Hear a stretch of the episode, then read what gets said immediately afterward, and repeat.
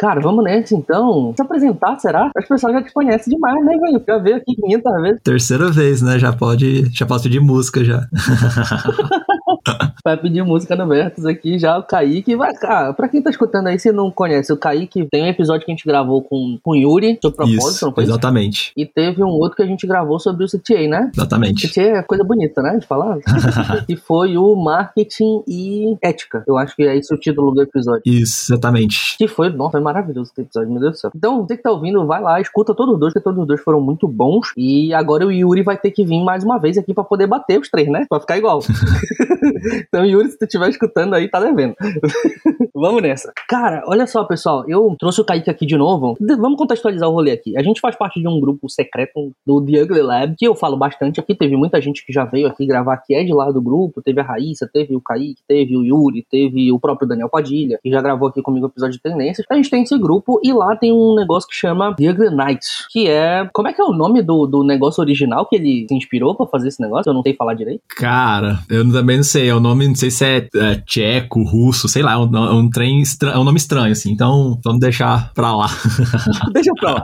Então, é um nome esquisito, mas ele se, se inspirou nesse evento que acontece e a galera faz apresentações de 6 minutos e 20 segundos, não é isso o total? Isso, exatamente. Apresentações de 6 minutos e 20 segundos, 20 segundos pra cada slide, e aí tu tem que apresentar uma ideia. Nunca dá certo essa desgraça desses 6 minutos e 20 segundos. Até onde eu sei, o Daniel falou que eu fui o dos que chegou mais próximo de terminar no tempo certo, tá? Então tô quase ganhando. Eu fiz uma apresentação em um desses Ugly Nights que eu falei pra vocês, inclusive que estão escutando aqui o, o Vertus há um tempo atrás, lá nos meus stories, falei que eu tava montando uma apresentação sobre isso e tudo, e hoje chegou o dia de eu trazer pra cá, que é sobre. O título da, da apresentação foi Brand Religion, como que as marcas se utilizam, se apropriam de códigos religiosos. E esse título é muito bom. Fiquei muito feliz quando eu dei esse título pra esse negócio. Ficou muito bom.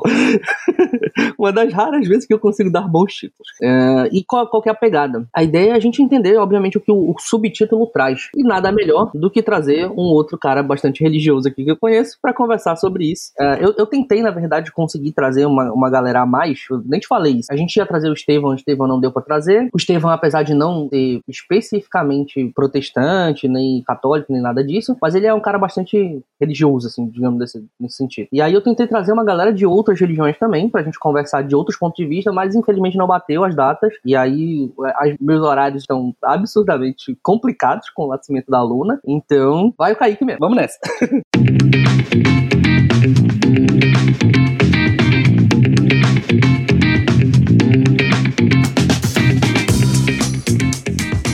bem, Kaique. Eu queria começar, na verdade, te perguntando uma coisa. Quando tu terminou de assistir a apresentação, ver o, o, o título e tal, o que que bateu aí? O que que tu pensou assim? Assim, hum, gostei, ah, não gostei, bagulho escroto. o que que foi? Cara, achei muito bom, assim, achei muito interessante. Até logo quando saiu, eu não pude assistir ao vivo, assim. Eu não sei se eu tinha uma reunião no dia, algum outro evento, eu não sei. Eu acho que era do Invisible College, se não a memória. Ixi, acho que a gente tinha um fórum do Invisible College no mesmo dia, no mesmo horário, assim, que geralmente é na última quinta-feira, né, que os The Ugly Nights acontecem, e geralmente quinta-feira a gente tem os fóruns lá no Invisible College. Ah, pode crer. Só que aí só logo quando saiu a gravação, eu falei, cara, eu preciso assistir, deixa eu ver o que, que o Pedrão tá falando ali, né? Que são dois temas que me interessam, assim, né? O universo das marcas, assim, né? Estratégia de marca e tudo mais, que é o que eu trabalho, e a própria religião, assim, né? Que enquanto um, um cristão, protestante, então isso me interessa bastante, assim. E aí eu fa- falei, deixa eu ver o que, que o Pedro misturou nessas duas coisas, assim. E, cara, eu achei muito legal, assim, essa análise do universo das marcas, assim, do, daquilo que elas fazem, da forma como elas atuam e tudo mais, associado com os elementos que tradicionalmente a gente tem dentro das religiões de uma forma geral, assim, né? Não, não apenas especificamente a religião cristã, assim, mas das religiões de uma forma geral. E, e fazer essa,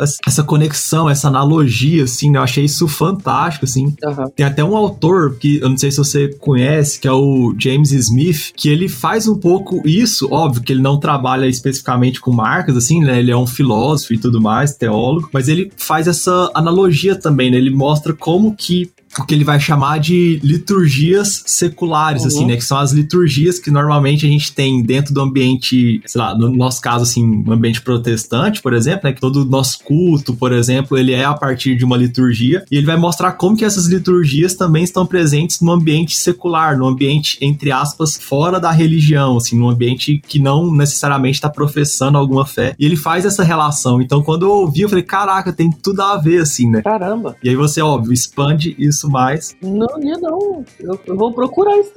É, procura. Ele tem um livro que chama. Ele tem vários, né, na verdade, mas um especificamente que chama Você é aquilo que ama. Ah, já ouvi falar muito desse livro, mano. É, ele é fantástico, assim. E aí, em um dos capítulos dele, ele vai tratar justamente disso, assim, dessas liturgias seculares. Ele vai mostrar como que um ambiente que não necessariamente é religioso ou tem a ver com alguma fé específica, ele se apropria de contextos litúrgicos, assim, né, de rituais litúrgicos, para promover aquilo que ele promove. Inclusive, ele vai fazer falar um pouco do shopping, por exemplo, assim, e a gente pode discutir isso um pouco mais lá à frente. Uhum. Mas ele faz umas analogias bem legais, assim, fala sobre a questão, por exemplo, do, do ritual esportivo, por exemplo, quando a gente vai para um estádio. E se for parar pra pensar, tem toda a relação, assim, com um culto para algum deus, por exemplo, assim, em termos de ter uma vestimenta adequada, você tem os cânticos que você canta, uhum. você tem uhum. todo um processo litúrgico ali. Uhum. Né? Então, assim, ele vai fazer essas comparações.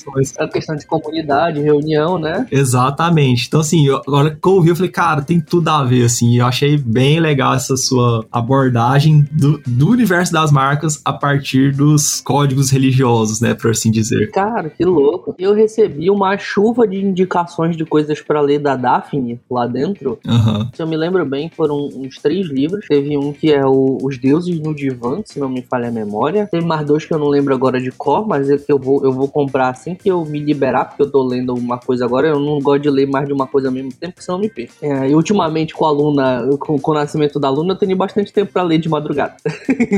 então eu tô começando a ler mais. E esse do, do, do James Smith eu já tinha ouvido falar pra caramba nos podcasts do Bibotalk. Jonas Madureira fala pra caramba desse livro o tempo todo, e eu gosto muito dele, né? Então, parêntese, inclusive, sobre Jonas Madureira, mano, como é que aquele cara faz o que ele faz quando ele tá pregando, mano? Ele é sinistro, né? Eu acho impressionante impressionante. Porque eu, eu sou bastante positivo, assim, quando eu prego, né? Tipo o Augusto Nicodemos, saca? Uhum. Explica e tal, parará, e aplicação no final. Desse jeito, bem metódico e tal. O Jonas, ele constrói uma história quando ele tá pregando. É impressionante, mano. Impressionante. Ele é muito poético, assim, né? No jeito que ele fala e faz, assim. Eu fico de queixo caído toda vez. Mas enfim, voltando.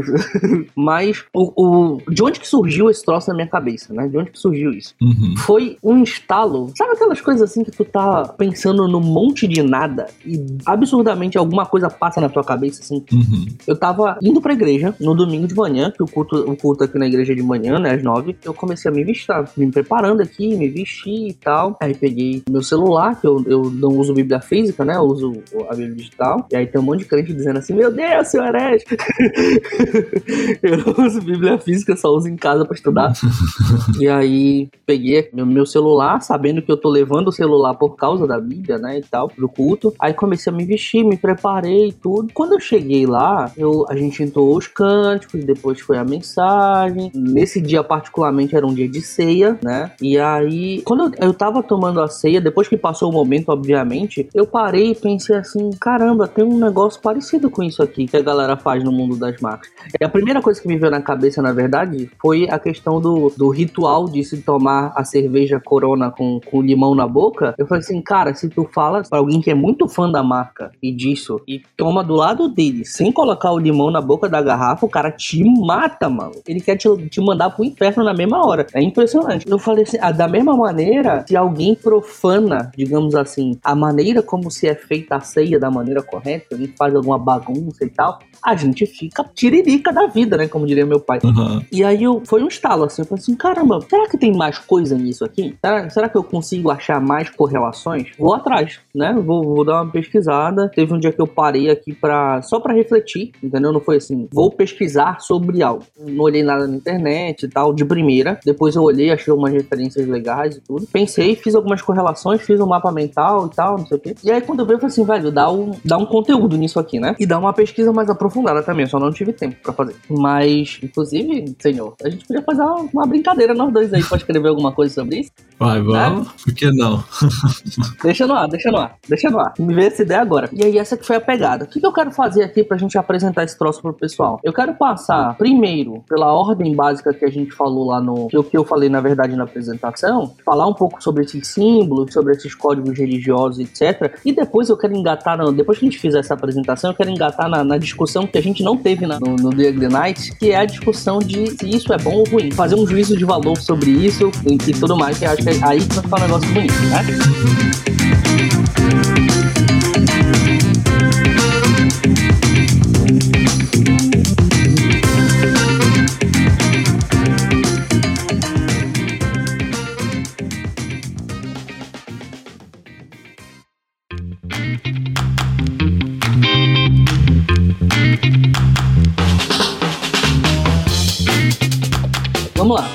Que eu cheguei a apresentar pra galera foi o seguinte: que religião ela tem basicamente duas vertentes em termos de tradução, né? De etimologia, na verdade. Uhum. Tem galera que diz que vem de religio, que é de louvar a, deuses, o religare, o famoso religare, né? Que é de religar e reconectar. E para isso a gente pede algumas respostas, né? Sobre isso. Mas existe uma coisa que é comum a toda essa questão de reconexão. Para se reconectar com os deuses, né? Com o divino, vamos colocar assim dessa maneira. Para se reconectar com o divino, existe uma série de códigos que a gente precisa seguir em todas as religiões que seja, uma série de, de, de, ações e práticas que a gente precisa fazer, que tem, que tem relação com o ato de me reconectar com esse divino, para poder chegar aí. Uhum. E aí eu separei aqui vários deles e a gente pode bater um papo sobre isso. O primeiro aqui que eu trouxe é o servir a um propósito maior, que eu acho que provavelmente, na minha opinião, talvez seria o ponto mais alto. Eu quero te ouvir, né, em relação a isso, mas eu, eu gosto, eu lembro sempre, por exemplo, do, do Monark, do, do, do Flow Podcast, uhum. ele era ateu antes, e aí ele fala que ele começa a acreditar em Deus no momento em que ele tava num super baixa na vida dele, assim, mal pra caramba em depressão. Uhum. E aí ele entende, em algum momento, daquele, daquele mar de, de, de, coisas ruins que ele tá passando, que, cara, não é possível que não tenha mais nada além disso aqui, entendeu? Não é possível. Aquela coisa de, cara, tem que ter mais, tem que ter mais. Não é possível que seja só isso. E talvez esse seja o ponto mais forte de qualquer religião que seja, pra nós aqui bate a questão do, do protestantismo, do cristianismo, etc. Mas de qualquer religião que seja, talvez esse seja o ponto mais que bate mais no, no, no coração do ser humano. E aí, né, eu queria te ouvir, queria saber se tu concorda com isso. Cara, eu concordo, assim, e até se a gente for pensar, expandir um pouco mais assim essa compreensão, a gente pode entender que, pelo menos eu entendo dessa forma, que todo e qualquer indivíduo, toda e qualquer pessoa, ela é religiosa, ainda que essa religião não seja uma religião formal, como por exemplo, sei lá, a religião protestante, por exemplo. Mas ainda que não seja uma religião formal, ela vai ter uma inclinação religiosa para alguma outra coisa, ainda que informal, seja, sei lá, a carreira, seja a família, seja o sucesso, seja o prazer, alguma outra coisa. Ela vai depositar, ela vai ter um senso religioso de endereçado para alguma outra coisa, ainda que não seja uma religião formal, assim, né? E, e, é interessante isso, tem um, eu até separei aqui na minha colinha, tem um, um economista que é o Bob Howard, que ele fala o seguinte, que uma escolha religiosa é a escolha mais profunda e decisiva que os homens e as sociedades podem fazer, que molda e afeta toda a sua existência. Então, nesse sentido, essa questão de, de entender um propósito maior ou servir a um propósito maior, eu concordo totalmente, assim, talvez seja o, o, o ponto mais, talvez, central, assim, ou mais impactante, assim, entendendo em como ele afeta a nossa vida, porque aquilo que o nosso coração se inclina, né, para aquilo que nós vamos servir, assim, em termos religiosos mesmo, assim, e entendendo religião, mais uma vez, nesse sentido mais amplo, não necessariamente a um Deus específico, mas a alguma coisa específica, uhum. isso vai moldar toda a nossa vida, isso vai moldar nossa, nossas atitudes, isso vai moldar nossa forma de se relacionar, isso vai moldar nossa forma de enxergar a realidade, inclusive, né? A gente tem essa compreensão de que aquilo que, que molda nosso, nosso coração, assim, né, enquanto nosso senso religioso, ele vai moldar nossa forma de enxergar a realidade. Então, um cristão, por exemplo, enxerga a realidade diferente de alguém que crê em alguma outra coisa. E sem, sem juízo de valor aqui, assim, né? Falando assim, o, o nosso compromisso religioso molda nossa forma de enxergar a vida, de enxergar a realidade, de enxergar nossa existência, de enxergar nossos relacionamentos, nossa forma de trabalhar, tudo isso. Então, eu concordo totalmente, assim, essa questão do propósito ou de servir a algo, servir a algum propósito, talvez seja aquilo de mais importante, ainda que nós não sejamos conscientes daquilo aquilo, ou de qual Deus nós servimos, assim, né? E na maioria das vezes não somos, né? Não, é, exatamente, mas nós sempre serviremos a algo, nós sempre teremos um impulso religioso a algo. E aí até algo interessante, assim, o, se eu não me engano, o Santo Agostinho, ele vai falar que o homem, ele chama o homem de homo litúrgicos, justamente por quê? Porque ele vai entender que todo homem, todo ser humano, toda criatura tem um impulso litúrgico, tem um impulso religioso em si. Então é impossível alguém não ter um senso religioso. Ainda que uma pessoa seja ateia, que ela seja um ateu, ele vai ser um ateu que vai crer em algo. Ainda que ele creia na sua não crença, assim, ainda que ele creia na existência de um nada, mas ele vai crer nisso, assim, ele vai ter um impulso religioso para alguma coisa. Uhum. Então isso, sim, tá presente em todo mundo, né? É, é, inescapável. Eu conheço uns ateus, assim, que os caras são mais devotados à ciência do que eu, às vezes, ao meu próprio Deus, assim, entendeu? Ao Deus que eu acredito. É impressionante, cara, são assim, absurdos. Eu, eu sempre gosto de ressaltar e lembrar disso, eu, eu não lembrava dessa referência do Agostinho, já tinha lido, eu não lembrava disso, mas é uma parada que pega muito, e é só parar pra pensar, por exemplo, na maneira como tu, tu pega, por exemplo, um católico, mas eu tô falando do, do católico monogâmico, tá? Porque tem um católico poligâmico, que é aquele que, né, mistura um monte de coisa, não tá nem aí, o famoso não praticante. Pega um católico realmente que tem um compromisso de verdade com a religião católica, você ver que o cara é quase um radical islâmico, entendeu? É, é impressionante. Um católico, católico realmente praticante de verdade. Eu sigo, por exemplo, o Ícaro de Carvalho, e ele é muito voraz nas defesas dele, entendeu? Se a gente parar pra, olhar e acompanhar e tudo, Mariana Brito, Mariana Brito também. E tem outros, outras pessoas próximas a mim também aqui, não somente pessoas grandes assim conhecidas. Se a gente parar pra perceber alguém que é realmente devotado a uma religião, a um Deus, ou seja lá o que for, aquela pessoa, ela enxerga o mundo a partir daquela ótica. Ela coloca o seu propósito maior dentro da, da, da daquele Deus, ela começa a julgar todas as coisas a partir daquela ótica, a partir daquela leitura. Uhum. No caso de nós, de nós protestantes, a gente julga a partir da Bíblia, né? A partir do, do, do daquilo que a gente conhece biblicamente falando, do cristão protestante. Mas, feito já essa, esse início falando sobre as religiões, como é que a gente encaixa isso dentro do mundo das marcas, né? E aí, cara, não tem como não referenciar, por exemplo, o nosso podcast sobre propósito, porque a gente falou muito sobre isso, então quem quiser dar uma ouvida lá, é um dos primeiros podcasts lá atrás. É, não lembro agora qual é o número, tá? Mas é, é, se não me falha a memória, o título é Meu Propósito é Vender, tá? mó, clickbait. Então, eu lembro que a gente falou muito sobre isso, sobre propósito, falou sobre, sobre as marcas estarem nesse movimento, ter um propósito maior. E aí, essa onda de propósito, ela vem já há algum tempo, agora tem começado devagar a perder um pouco de força naquela história do, do pós-propósito que a gente vem sempre falando aqui. Mas é interessante o quanto grandes empresas, como eu gosto sempre de trazer o exemplo da The Body Shop, eles têm uma luta muito forte com a questão dos animais, né, de não fazer testes em animais. E eles, nossa, mas os caras são muito vorazes no sentido de que eles até juntaram, por exemplo, assinaturas para conseguir proibir. Então, me falei a memória, foram 6 milhões de assinaturas. Cara, foi assinatura pra caramba. Pra poder proibir no Reino Unido, conseguiram, inclusive, proibir no Reino Unido os testes em animais com propósitos ativos. E aqui, fica bem claro, antes de eu passar a palavra pra ti, pra trazer algum, algum outro exemplo aí pra gente e fazer teus comentários, aqui a gente não tá, não vai pensar, por exemplo, em marcas que não tem um propósito ativo, que é só o propósito de discurso. Uhum. Esse tipo de propósito é falso. A gente já falou isso no outro, no outro episódio, tá? Então a gente não vai falar sobre isso. Quando a gente estiver falando de propósito aqui, a gente tá falando só sobre marcas de propósito verdadeiro, que colocam de verdade a parada para rodar. Então tem esse exemplo da The Body Shop, tem alguns outros que a gente pode trazer aqui. A Natura também tem bastante força em relação a isso aí. A The Body Shop é da Natura, então a gente começa a pegar um pouco sobre isso. E acaba, e, o interessante é que isso acaba fazendo com que as pessoas que curtem a marca, né, que, que gostam da marca, que se identificam com aquele determinado propósito, elas se sintam parte de algo maior da mesma maneira como um religioso se sente parte de algo maior quando está no momento, no seu momento de, de liturgia, digamos assim. Né? Uhum, exatamente. E aí, é, é, legal, enquanto você estava falando, assim, eu tô. Eu vou assim, eu, eu não preparei nada para essa conversa, então eu vou devagando aqui e a gente vai pensando junto. Mas é, você falou a questão de marcas tem propósito de verdade, assim, um propósito verdadeiro. E eu tava pensando nisso, assim, até tentando fazer esse, esse link com a, a própria fé, com a religião e tudo mais. Porque, por um lado, assim, como a gente falou até anteriormente, existem pessoas que creem em algo e são conscientes dessa crença, e existem pessoas que creem em algo e não são conscientes dessa crença, ou seja, são suas atitudes, suas escolhas, suas ações que vão, entre aspas, denunciar aquilo que essa pessoa crê, ainda que ela não seja consciente disso. E por que, eu tô falando isso? Porque tem um, um conceito que Immanuel Kant, que foi a primeira pessoa a formá-lo, formalizá-lo, assim, né, a usar dele, que é um, um, termo, se não me engano, alemão, que é o Weltanschauung, que diz respeito à cosmovisão. E o que, que é a cosmovisão, assim, no conceito de Kant? É o compromisso último que toda pessoa vai ter. Então não é algo teórico, não é aquilo que eu digo que eu creio, mas é aquilo que tá pré-teórico, tá antes da minha formulação teórica que vai, que vai basear e fundamentar tudo aquilo que eu faço, falo, creio, do que eu digo, tudo isso tá nessa, nessa noção pré-teórica da cosmovisão, assim. E quando você tava falando da questão do propósito, será que a gente não podia pensar, assim, que as marcas também, elas são da mesma forma? Que, por exemplo, por um lado, o que eu quero dizer com isso tudo? Que tem marcas que, de fato, elas têm um propósito e elas vivem aquele propósito, né? Como você falou da Body Shop,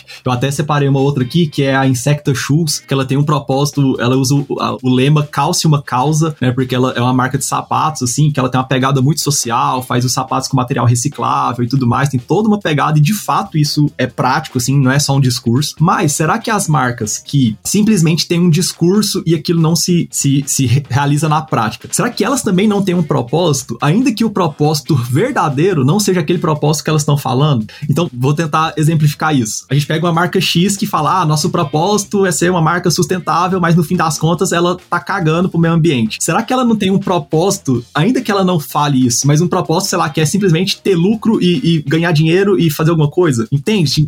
No fim das contas, ela sempre vai ter um propósito. A diferença é se o propósito dela é aquilo que ela tá falando que ela é, que é mesmo, ou se o propósito dela tá maquiado por alguma outra coisa, um propósito que é, que é dissonante com a sua prática, mas ainda assim ela tem um propósito, ainda assim ela é motivada por algo, ainda que esse algo não seja aquilo que ela tá falando, não, não seja aquilo que ela tá compartilhando pro seu público. Uhum. O que, que você acha? Faz sentido o que, que eu tô falando? Não, faz sentido, com certeza. Eu, eu, acredito, na verdade, que talvez isso seja. É porque quando a gente fala de propósito, principalmente hoje, a gente tem uma carga muito pesada nessa palavra, né? Nessa, nessa semântica. Então, talvez se, se eu pensar em, em termos de propósito da pessoa ganhar dinheiro, por exemplo, eu quero ter o maior lucro possível, a gente pode tratar isso como um objetivo, por exemplo, entendeu? Como uma meta. O cara quer ganhar o máximo de dinheiro possível que ele puder, aumentar o máximo de lucro possível. Porque quando eu transformo ganhar dinheiro em um propósito na minha vida, é, é tipo assim, alguma coisa que driva a minha vida, que guia a minha vida, aí a gente vai começar a, é, talvez, por exemplo, se a gente olhe para marcas que cometem mancadas muito grandes em nome do dinheiro, a gente pode pensar nisso, entendeu? Porque aí o cara tá deixando se guiar por isso, virou uma, um, um fim em si mesmo, não um, um meio, né, no caso. Exatamente, então, então assim, é nisso que eu tava pensando, assim, que a gente fala muito ah, a marca X tem propósito e, e, e o outro talvez não tenha, mas no fim das contas, assim, no fim de tudo, eu acho que toda marca ela tem algum propósito, assim, todo, todo empreendimento ele vai ter algum propósito, ainda que esse propósito ou ele não é claro para quem tá ali, pro gestor daquele, daquele, daquela marca, não é algo consciente, ou então esse propósito vai ser dissonante com a sua prática ou com aquilo que ele expressa, né, com aquilo que ele fala pro público. Mas no fim das contas, eu acho que sempre vai existir um propósito, porque é inevitável não ter. É inevitável alguém criar uma marca assim, ah, vou criar por hobby. Não, existe isso, né? Assim, tem que ter um propósito. Ainda que crie por hobby, talvez esse seja o propósito da marca, ser um hobby para pessoas. Então, assim, no fim, no fim, no fim das contas, né, tentando, assim, é, provocar e, e, e, aprofundar um pouco, talvez toda marca vai ter um propósito, ainda que isso não seja consciente ou ainda que isso seja dissonante com aquilo que a marca comunica e, e expressa. Não, faz sentido. Assim, para acrescentar ainda mais, para que tu consigas ter, no caso da marca, né, para que tu consiga ter o mesmo efeito do, do que a gente tá trazendo aqui em termos de religião, para que tu consiga ter o mesmo efeito que as pessoas se engajarem com, com, com aquilo que elas acreditam, se engajarem com a tua marca e tudo mais, o teu propósito ele precisa ser alguma coisa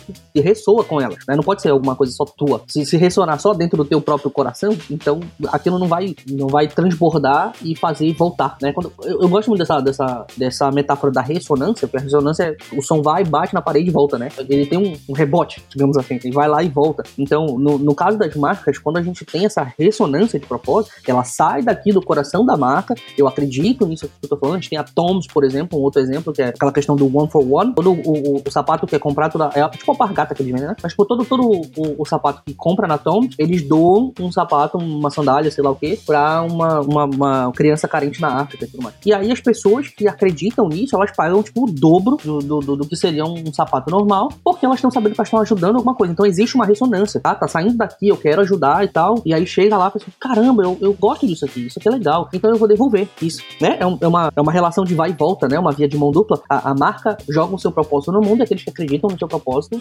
no propósito daquela marca, eles ressoam aquele propósito também. O, o, interessante nisso é que quando a ressonância ela sai de um ponto e aí ela tem uma sala que ela é maltratada acusticamente, né? Ela sai batendo nas paredes sai espalhando para tudo quanto é canto, né? Quem, quem já teve aqui no, no, local que tem eco pra caramba. Então, eu acho que funciona bem essa metáfora porque quando a marca sai de uma fonte sonora, a marca manda o seu propósito pro mundo e aí ela tem um monte de gente lá. E esse monte de gente é um monte de parede que faz ressoar um negócio, entendeu? E aí traz o, o... Mano, tem hora que eu dou uma viajada assim que. Olha, de onde que saiu isso? ah, mas fantástico, cara. Essa metáfora maravilhosa, assim. Muito bom. Mas funcionou muito bom.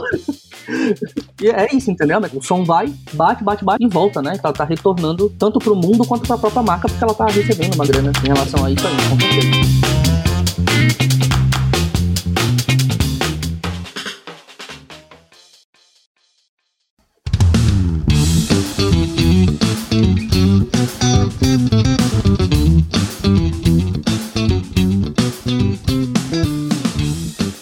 Eu acho que a gente pode até engatar, inclusive, no, no próximo tópico, que é a parte do, do alto senso de pertencimento, porque eu coloquei separado, mas se a gente for parar pra pensar, é basicamente a mesma coisa, só que existe um, um outro componente dentro do, do senso de pertencimento, porque para uma marca, para as pessoas se sentirem parte de um determinado grupo, não necessariamente aquele grupo precisa ter um propósito especificamente, entendeu? Eles podem ser só pessoas que têm muita coisa em comum, tá? Então, é aquele senso de comunidade, né? E as redes sociais trouxeram isso, fizeram esse conceito ficar muito mais forte, né? Tem um monte de grupo aí, a gente faz parte do negócio da comunidade do Diego Lab lá, então. Uhum. Existem características que fazem com que as pessoas se agrupem, né? As pessoas querem se sentir parte de algo maior, mas elas também querem se sentir parte de um grupo. Elas não querem. O, o ser humano, ele, ele, a gente tem muito essa coisa dentro do cristianismo, a gente fala muito sobre isso, que o ser humano ele é relacional. E é muito por isso que Deus olhou e viu assim, ó, não, não é bom que o homem esteja só. Ele precisa se relacionar, né? Ele precisa estar junto com pessoas, precisa estar em grupo e etc. E essa comunidade que se forma em torno de algo bom, ou então, inclusive, é, não necessariamente algo bom, mas de um inimigo em comum, uhum. aí a gente pode fazer a ponte depois para as marcas, mas primeiro fazendo essa parte do, do, da comunidade, trazer algo que muitas pessoas odeiam ou então que muitas pessoas amam, é a melhor forma de fazer com que a gente se agrupe em torno de, desse objetivo em comum e aí fazer essa comunidade. Essa, essa questão de estar dentro de uma igreja, estar dentro de uma religião, estar dentro de um grupo específico que adora o mesmo Deus, que segue os mesmos padrões religiosos e aí eu me sinto parte daquilo ali,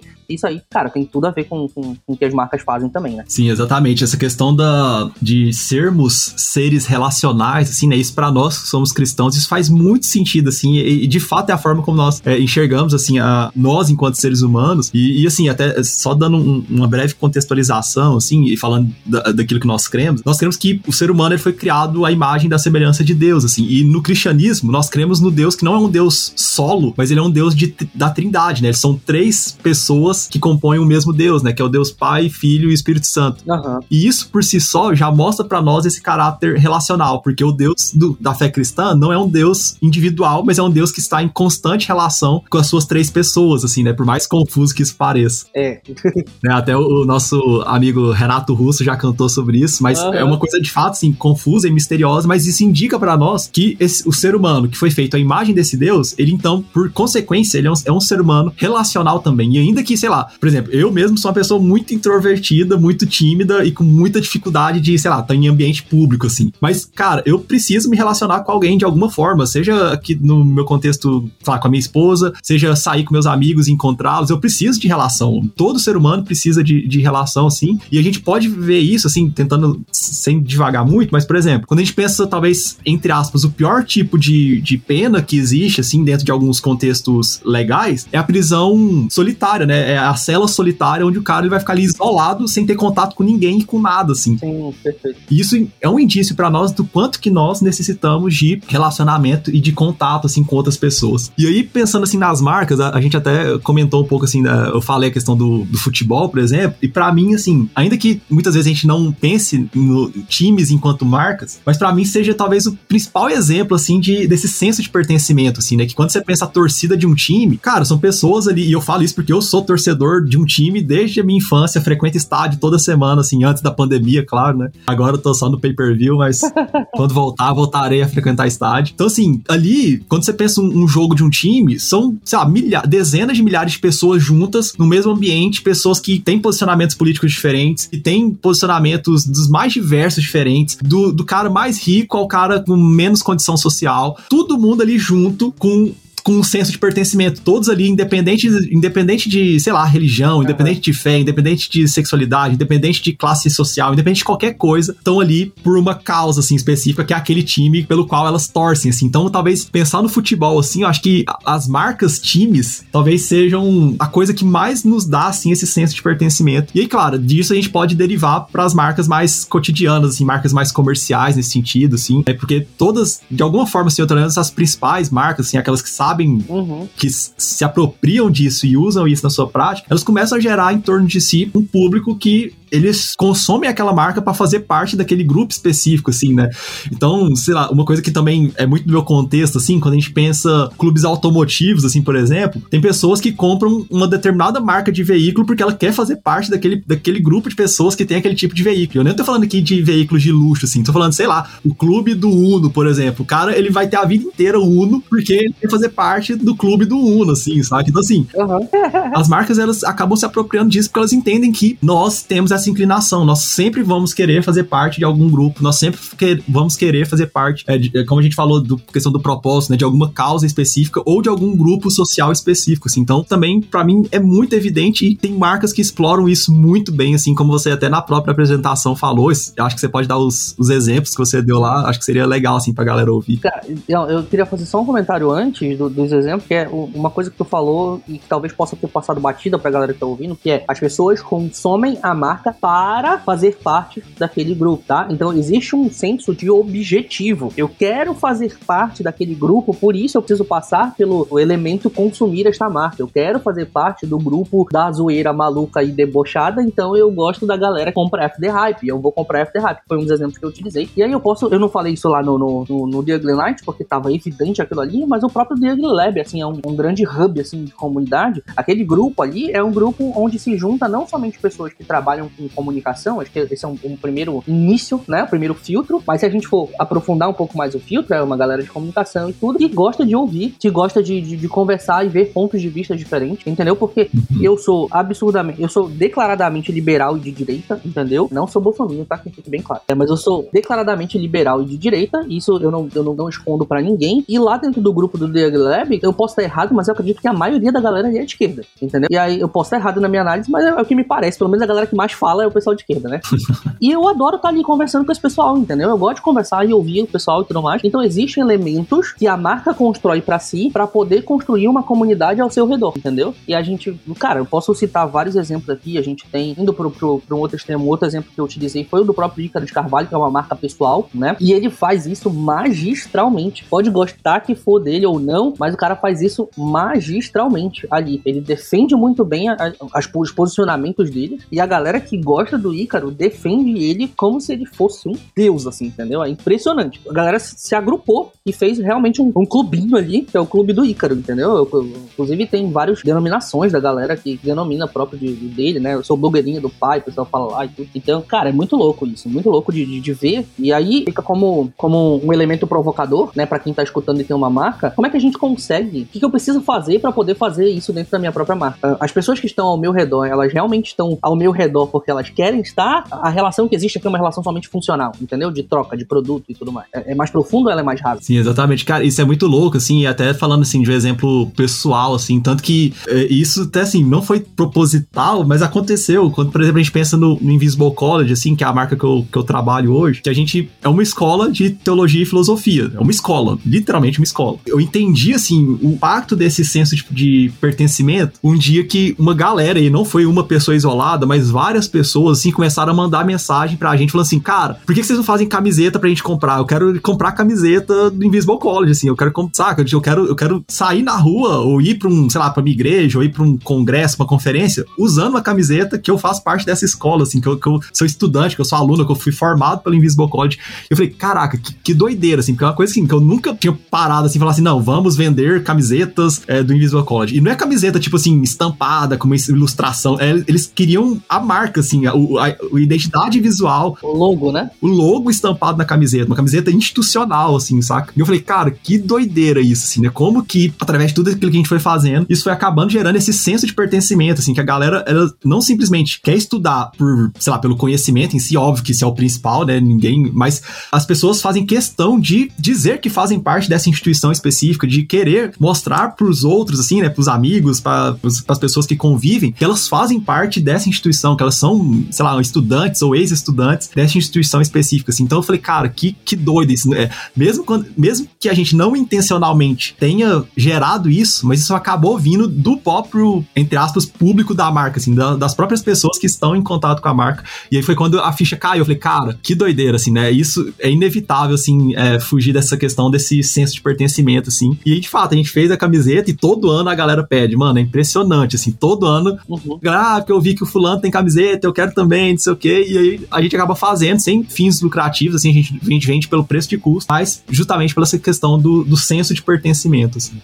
Curiosidade aqui minha, vocês conseguiram parar e identificar quais foram os elementos que fizeram essa comunidade se, se, se formar ao redor do Invisible College? Cara, a gente tem algumas suspeitas, assim, algumas coisas que a gente foi identificando, assim, pensando, assim, numa lacuna que a gente identificou em termos, assim, de... Porque, só explicando para quem tá ouvindo a gente, assim, o que, que, a gente, que, que a gente tinha hoje, atualmente, assim, ou pelo menos no nosso contexto, em termos de formação teológica, assim. Hoje a gente tinha seminários, que é especificamente para oficiais da igreja, né, pastores, líderes e tudo mais, e é uma coisa, assim, uma alta carga horária, você tem que ficar praticamente exclusivo por conta disso e tudo mais. Ou a gente tinha cursos livres, assim, bem introdutórios, assim. E o que, que a gente identificou? Que tinha pessoas que precisavam de um meio termo, assim, né? Tipo, pessoas que não necessariamente seriam pastores, né? Pessoas normais, assim, profissionais liberais, estudantes, que queriam ter um conhecimento mais aprofundado em teologia e filosofia, mas que não conseguem ir para um seminário e também que não queriam simplesmente um, um pacotão de aula gravada para ele simplesmente sentar no computador e assistir. Então a gente identificou essa lacuna. E, e, e o fato de a gente identificar isso e fazer isso, por exemplo, com uma linguagem muito contemporânea, mas ao mesmo tempo baseado em algo bem sólido em termos de tradição teológica, acho que isso trouxe pro público, assim, um, um algo que eles não tinham ainda, né? Um, como se fosse uma luz, assim, que as pessoas estavam buscando aquilo e não tinham, e aí quando a gente surge nesse, com, essa, com esse sentido, assim, isso acaba gerando um, aquilo que você falou, né? Aquele, aquela conexão de propósito com o público, né? Que é de uhum. trazer a teologia de forma acessível, contemporânea, contextualizada e para qualquer tipo de pessoa e não apenas oficiais da igreja. Então acho que essa, essa conexão, quase que de propósito mesmo, assim, né? De, do que, que a gente tá propondo e aquilo que o público busca, isso naturalmente acho que gerou esse senso de esse senso de pertencimento, assim, né? De caramba, eu creio nisso que eles estão falando e eu quero fazer parte disso, eu quero pertencer a esse grupo de pessoas que estão é, participando dessa instituição, dessa escola, assim. Então eu, eu imagino que é por aí, cara. Cara, que maneiro. Só pra, pra ficar claro aqui, não sei se quem tá ouvindo conseguiu sacar isso aqui, eu vou tentar jogar a luz em cima. A gente, eu falei aqui, por exemplo, de After Hype, e aí o que que faz a galera se agrupar em torno de After Hype pra fazer comunidade? A personalidade da marca, que é, né, cara, é, é impressionante ali o jeito que eles conseguem construir aquilo. Depois eu falei do Ícaro de Carvalho. O que que faz a galera se agrupar ali? Bandeiras muito fortes, ele defende valores muito fortes ali, e tem a maneira como ele defende, também ele é um excelente comunicador, mas assim, são bandeiras muito fortes que ele defende com muita veemência, transforma em pacote aquilo e a galera acaba seguindo também na, na, mesma linha. Depois a gente falou, por exemplo, do Invisible College. Foi um momento de iluminação, né? Não existia aquilo ali, putz, agora tem alguma coisa que era o que eu precisava. Então essa solução que ninguém ainda propôs também gera aquele tipo de, de, de, de agrupamento e talvez eu possa até fazer uma comparação aqui com o Nubank, que hoje já está bastante distante, por exemplo, do, do, do, que ele era no, no início. A gente pode né, fazer um podcast só sobre isso, mas, enfim. Mas no começo, por ele ser a única solução que era daquela maneira, fez com que as pessoas fizessem aquela comunidade absurda dos roxinhos, entendeu? A galera, não, eu sou nu, entendeu? Eu sou no bem, não sei o que e tal. Eu não, eu, eu, não peguei na primeira levada, eu, eu usava o Banco Inter logo lá no, lá no começo, né? até hoje uso, na verdade. Depois fiz a minha conta no Nubank e tudo, mas eu não, eu não fui dessa galera dos roxos nu, entendeu? Mas eu tenho uma, uma, uma cliente que ela é louca, ensandecida no Nubank e, velho, o Nubank pode ser o erro, fazer, cometer o erro que for, ela tá lá com paninho dela, né? Na boa, entendeu? Cara, tranquilo, porque foi um momento de solução ali onde nada existia. Então, o que, que eu quero dizer? Existem várias maneiras de fazer isso. Não tentem ficar, quem, quem tá escutando, não é, não é bom ficar preso em uma coisa só, entendeu? Achar o teu caminho e aí o cara consegue fazer uma parada dele.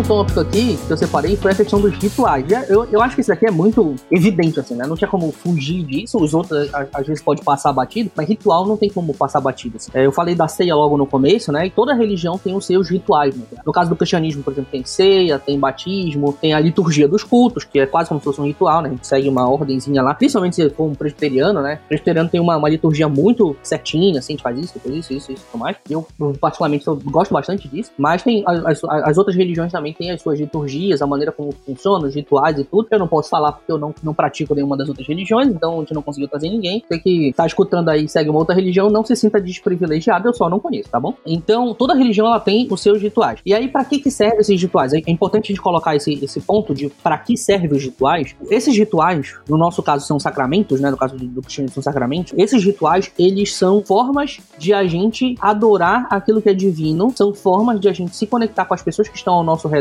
também, é, com aquela comunidade que estão ao redor e a gente adorar junto aquele divino. E também são métodos, é, ordenanças práticas que demonstram o respeito que nós temos pelo transcendente, né? A adoração, a veneração que nós temos por aquilo que é transcendente. Então, esses rituais eles têm essas funções de acessar aquilo que é divino, de se conectar com as pessoas que também adoram aquela, aquele, aquela divindade e também de demonstrar a veneração que nós temos por aquele divino. E aí, é, esses rituais eles precisam ser, isso aqui é importante para poder ser um ritual, ele precisa ser um elemento repetitivo, uma, uma periodicidade, certo? E atrelado a ações específicas. Tem que fazer a mesma coisa todas as vezes que tu for fazer uma outra coisa, ou então de tempos em tempos. No caso da ceia é de tempos em tempos, né? É uma periodicidade que a gente faz de mês a mês, tem, umas, tem, tem igrejas que fazem de 15 15 dias, uma mesma semana, mas existe uma periodicidade ali. Nos rituais de marcas, por exemplo, a gente também tem atrelados a outras ações, como é o caso da corona que a gente estava falando naquele, no, no, no, começo. Todas as vezes que eu vou beber corona, eu tenho que colocar o, o limão lá. Então, essa, essa questão dos rituais, eles fazem parte da maneira como uma religião se forma para que nós possamos demonstrar aquilo que nós adoramos, né? É uma forma de fazer isso. Como que as marcas conseguem fazer isso? Tem alguma, algum outro exemplo aí na, na, na cachola? Quer comentar alguma coisa antes? Cara, eu tava, eu tava pensando em um exemplo, assim, mas antes disso, eu acho que tem um, tem um aspecto também importante, assim, dos rituais, né? Que você falou a questão da, lá, da adoração, da veneração, do transcendente. Mas tem um outro aspecto também que talvez a gente possa relacionar com as marcas, assim, e que está presente na religião também, que é o aspecto pedagógico formativo dos rituais, né? Muito perfeito. Os rituais, eles não simplesmente servem sim, apenas, né? Óbvio que para isso também, para adorar, a forma de adorar a, a divindade ou Deus, mas eles também têm um papel pedagógico e formativo nos fiéis, assim, né? De, de ensinar algumas coisas através das práticas, assim. Então, por exemplo, quando a gente pensa liturgia do culto, assim, né? Pegando o nosso contexto, a gente não chega e fala, ó, e dá uma aula falando o que que a pessoa tem que fazer e tal e tal. Mas a própria prática, o próprio, a própria repetição prática daquilo, daquele, daquele processo, daquele, entre aspas, protocolo, assim, isso vai formando naquela pessoa determinados valores, determinadas noções, determinadas compreensões a respeito daquilo que a gente crê. E talvez as marcas a gente pode, talvez, tentar pensar em exemplos nesse sentido também, né? De esse caráter pedagógico formativo, no sentido de um determinado ritual de uma marca específica, e aí que eu não tô com nenhuma em mente em exemplo, assim, para isso, mas, por exemplo, uma forma específica de usar um determinado produto, talvez tenha um aspecto formativo de, entre aspas, educar o público a respeito daquele produto específico, assim. Mas aí, assim, pensando de uma forma geral, um exemplo que eu peguei, assim, e, e fugindo um pouco, mais uma vez, assim, dessas, da, talvez dessa compreensão mais comercial de marca, mas uma coisa que me lembrou muito, assim, foi Star Wars. Por que Star Wars? Eu não sei se vocês já, já viram isso acontecendo. Star Wars é uma religião é uma religião, assim. Mas, por exemplo, quando lança um filme novo, assim, no cinema, quem é de fato fã, assim, devota de Star Wars, a galera vai fantasiada pro cinema, assim. Ou o cara vai de Luke Skywalker, ou ele vai de Darth Vader, ele vai fantasiado, ele não, ele não admite ir numa estreia de Star Wars sim, com a roupa comum. Por quê? Porque a roupa comum não diz nada. Quando ele coloca uma fantasia de Star Wars, quando ele vai com um sabre de luz que seja, ou põe uma máscara, ou qualquer coisa, ele tá falando, cara, eu não tô aqui simplesmente pra ver esse filme, eu tô aqui porque eu sou devoto disso, eu sou devoto dessa marca, eu sou devoto desse deus Star Wars, eu sou devoto do criador, é, qual que é o nome do cara, mano, que... É, George Lucas. George Lucas, eu sou devoto do George Lucas. Então, assim, quem vai pro, pra uma estreia de Star Wars vestido, aquilo para ele é um ritual. Ele não admite ir pra uma estreia de filme Star Wars se ele não tiver com uma roupa, se ele não tiver caracterizado, se ele não tiver usando um, um, um determinado adereço que indica para as pessoas que estão ao redor que ele faz parte daquele grupo e que ele é um, entre aspas, devoto daquela marca, assim. Eu não consigo lembrar em nenhum outro filme, por exemplo, que tem essa força. Eu pensei aqui rapidamente, por exemplo, em Harry Potter. Harry Potter, é. Mas acho que não é, mas eu acho que não é tanto quanto é. Não é tanto, não é tanto. Star Wars. Star Wars, assim, é. Apesar de eu. Eu vou ser crucificado agora, mas eu não gosto de Star Wars, tá? Nossa, que pecado. Não, não gosto, não gosto. Não gosto. Acabei de cometer um pecado, olha só, viu? A, palavra que a gente usou aqui. Eu, eu, eu não gosto de Star Wars, assim, acho que só, só Rogue One pra mim é, é, o melhor filme, assim, de todos, mas o resto assim, é meio fraco. Não consigo entender porque tem toda essa religião. Religião a gente não discute, né? então, eu não consigo pensar num outro filme que tenha essa força toda, assim, saca? Eu sou louco ensandecido pelo Senhor dos Anéis, por exemplo. Mas eu não vou pro, pro cinema assistir Senhor dos Anéis. Eu não, não fui, na verdade, quando lançou o terceiro, por exemplo. Eu não fui fantasiado, entendeu? Eu fui e assisti, só, entendeu? Uhum.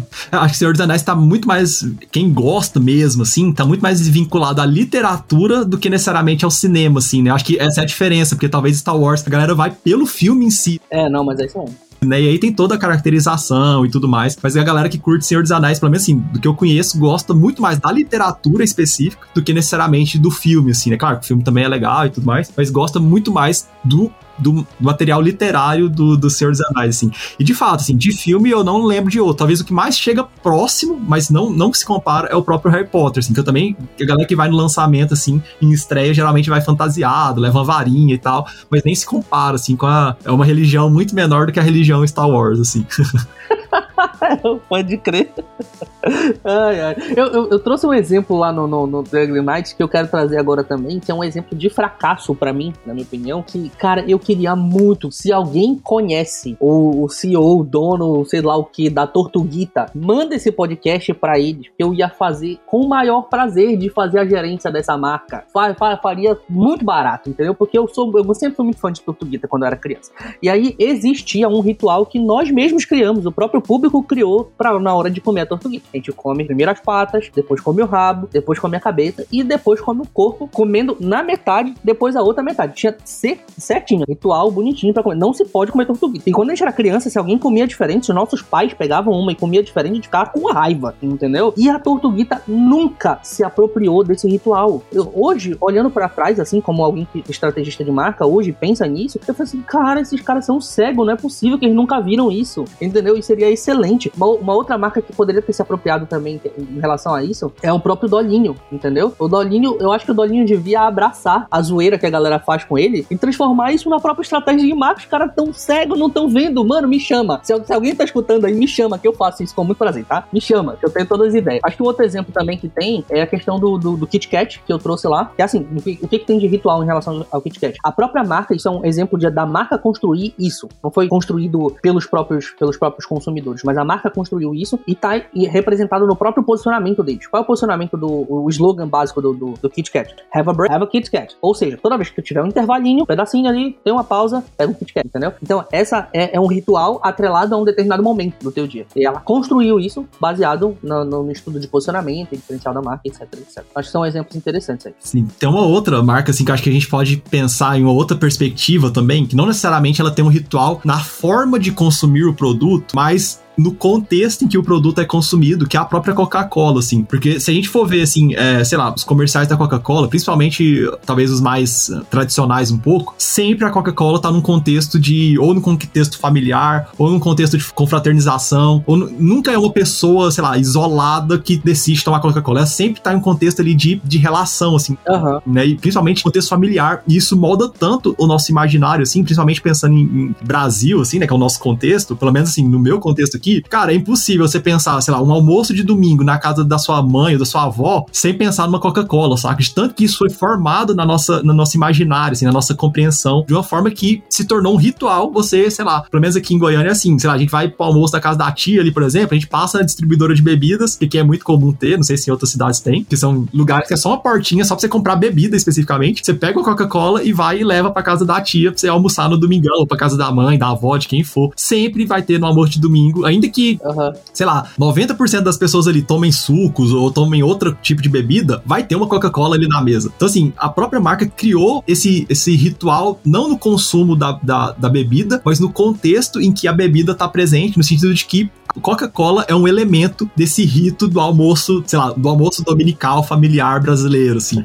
Então acho que isso também é um exemplo interessante de a gente pensar, né? Pensando em outra perspectiva, não do consumo, mas do contexto em que um rito maior acontece e a marca está presente como um dos elementos desse rito, assim. Cara, que louco, que louco. Dá pra fazer, nossa, mas dá pra muita coisa aqui, velho. Muita coisa, né? A gente vai ficar aqui até amanhã. É, é, muito, eu acho muito bacana isso, porque a gente vai começando a, a desvendar as paradas, assim, é como se tivesse um véu em cima, e aí a gente tá tirando assim, caramba, tava na minha frente o tempo todo, caraca, é muito louco isso. Agora, próximo, próximo elemento que eu, que, eu, que eu identifiquei, né? Eu quero estender essa pesquisa para poder ver se eu acho alguns outros elementos, mas tô sem tempo por enquanto, mas é a questão dos templos e dos santuários, né? Cara, não, não, tem, não tem que explicar, né? Toda, toda religião tem, tem que ter o seu, seu templo de reunião, né? Ainda que seja, ah, sei lá, o testemunho de Jeová chama de a casa do reino, né? O salão do reino. Salão do reino. Cristão e coisa chama de igreja. Aí tem o, o pessoal do candomblé, que é o terreiro. Tem, tem o seu santuário. Tem o seu local onde a galera se reúne. E aí, isso se repete nas marcas, porque tem muitas que, que não precisam de lojas físicas, inclusive. Tem, tem marcas que conseguiriam viver super bem se não tivesse lojas físicas, mas elas fazem isso para que exista essa aura de magia no, no ponto físico. E eu não consigo, eu não, desculpa pessoal, para quem não gosta de disputar sobre isso, mas eu não consigo falar sobre isso e não pensar em Apple. Porque a, a, Apple faz isso de forma magistral, não tem como falar. Ela coloca a desgraça da, dos santuários dela lá, tem o, o, Como é que é o nome da, da, daquela, daquela rua? Sétima Avenida, né? Nossa, aquela loja da, da, da, Sétima Avenida em Nova York, caramba, aquilo ali é um santuário, mano. Galera, todo mundo que é fã da marca quer conhecer aquela loja especificamente. Recentemente, agora, a Apple restaurou, eu não lembro aonde foi, cara. Eu não vou lembrar agora, mas ela pegou um, um teatro super antigo, um teatro barra cinema super antigo, restaurou todo, fez um, um negócio assim, e é digno de, de reis, assim, sabe? Da, da Idade Média, assim, sabe? Com uma opulência absurda para fazer uma loja da Apple para vender celular e computador, entendeu? E aí ela vai ganhar mais dinheiro do que vai perder perder naquilo ali, eu acho muito difícil. Porque aquela, aquela restauração foi muito cara. Eu tenho certeza que aquela restauração foi muito cara. Mas não é para isso que eles fizeram isso, entendeu? Não é para ganhar dinheiro. Aquela loja não é para ganhar dinheiro, é para mostrar, é para estar tá lá. Esse aqui é o nosso santuário, é o santuário dos, dos adoradores do santo Steve Jobs, entendeu? É isso. Cara, muito bom. Eu pensei em outras marcas, assim, né? E em outros contextos também. Eu vou tentar dar dois exemplos. Talvez um primeiro pensando em marca-marca, talvez seja a própria Starbucks, assim, né? Porque se você for parar pra pensar é, no que, que a Starbucks Starbucks propõe, ela não simplesmente. É, isso assim, já, já tá bem manjado, né? Mas acho que é um exemplo que casa, que ela não simplesmente vende café, mas ela vende, num bom sentido do termo, uma experiência ali de você, sei lá, ir pra um espaço confortável, você poder ali, né, relaxar, ou trabalhar, ou estudar, ter um ambiente para isso. Um momento, né? E toda loja da Starbucks, pelo menos das que eu já conheci, assim, ela tem essa mesma proposta. Então ela vai ter um sofá aconchegante, ela vai ter um espaço legal, com iluminação boa, uma música de fundo ali agradável, um ambiente. E até se a gente pensar em Starbucks de aeroportos, assim, por exemplo, o próprio mobiliário que ela usa, sempre assim, tentando trazer essa, essa noção pro espaço, assim, pro seu santuário, pro seu templo, assim, onde as pessoas vão para consumir o produto dela, né? E talvez um outro exemplo, pensando em outra perspectiva, sejam os próprios shopping centers, assim, né? Entendendo que os shoppings, eles não são um santuário de uma única divindade, mas é uma espécie de, de panteão de deuses. Pode crer. É um lugar onde tem várias divindades diferentes e o shopping simplesmente aglutina esses vários deuses, essas várias divindades ali dentro. Da mesma forma, ele tem toda um, uma liturgia, assim, em relação a, a, como que você circula naquele espaço, ou então a, a roupa que você usa para ir, assim, né? Você não vai num shopping, pelo menos, geralmente não vai de qualquer jeito, assim. Aqui em Goiânia, isso tem, um, tem uma particularidade, assim, que é um negócio que eu acho muito tosco. Mas aqui em Goiânia, shopping é um, não é um lugar de compra, ele é um lugar de passeio, assim. Então, sei lá, quando a família é, cara, isso pra mim é a coisa mais tosca que existe, porque eu acho isso ridículo, assim, mas assim, respeito quem gosta e tal, mas assim, faz sentido, né? Quando a gente pensa assim. Ah, mas isso é aqui em Belém também é assim. É, tem amigos que fazem. Nossa, isso é triste. Mas assim, sei lá, quando uma família, sei lá, domingão à tarde, ah, vamos dar um passeio, vamos lá no shopping passear. E, cara, isso pra mim não faz o menor sentido. Mas assim, o que, eu quero dizer com isso? Que o shopping é esse, esse ambiente, esse santuário, assim, que tem o seu processo, tem as suas vestimentas adequadas para você entrar nele, tem a liturgia ali dentro e tem os deuses que você vai adorar ali dentro. E, e aí, quando você consome de uma marca, você tá, né, fazendo ali ou a sua oferta àquela divindade específica ou o seu sacrifício para ela, dependendo do, do, grau de, de entrega, assim. Mas o shopping é, eu acho que ele é talvez o exemplo maior, assim, desse, dessa compreensão de um espaço físico enquanto um, um lugar sagrado, pensando nas marcas marcas nesse aspecto religioso, assim, porque lá tá tudo reunido e o propósito último ali é você ir consumir daquelas marcas que estão ali, seja elas quais forem, assim. Então a gente pode pensar nesse sentido.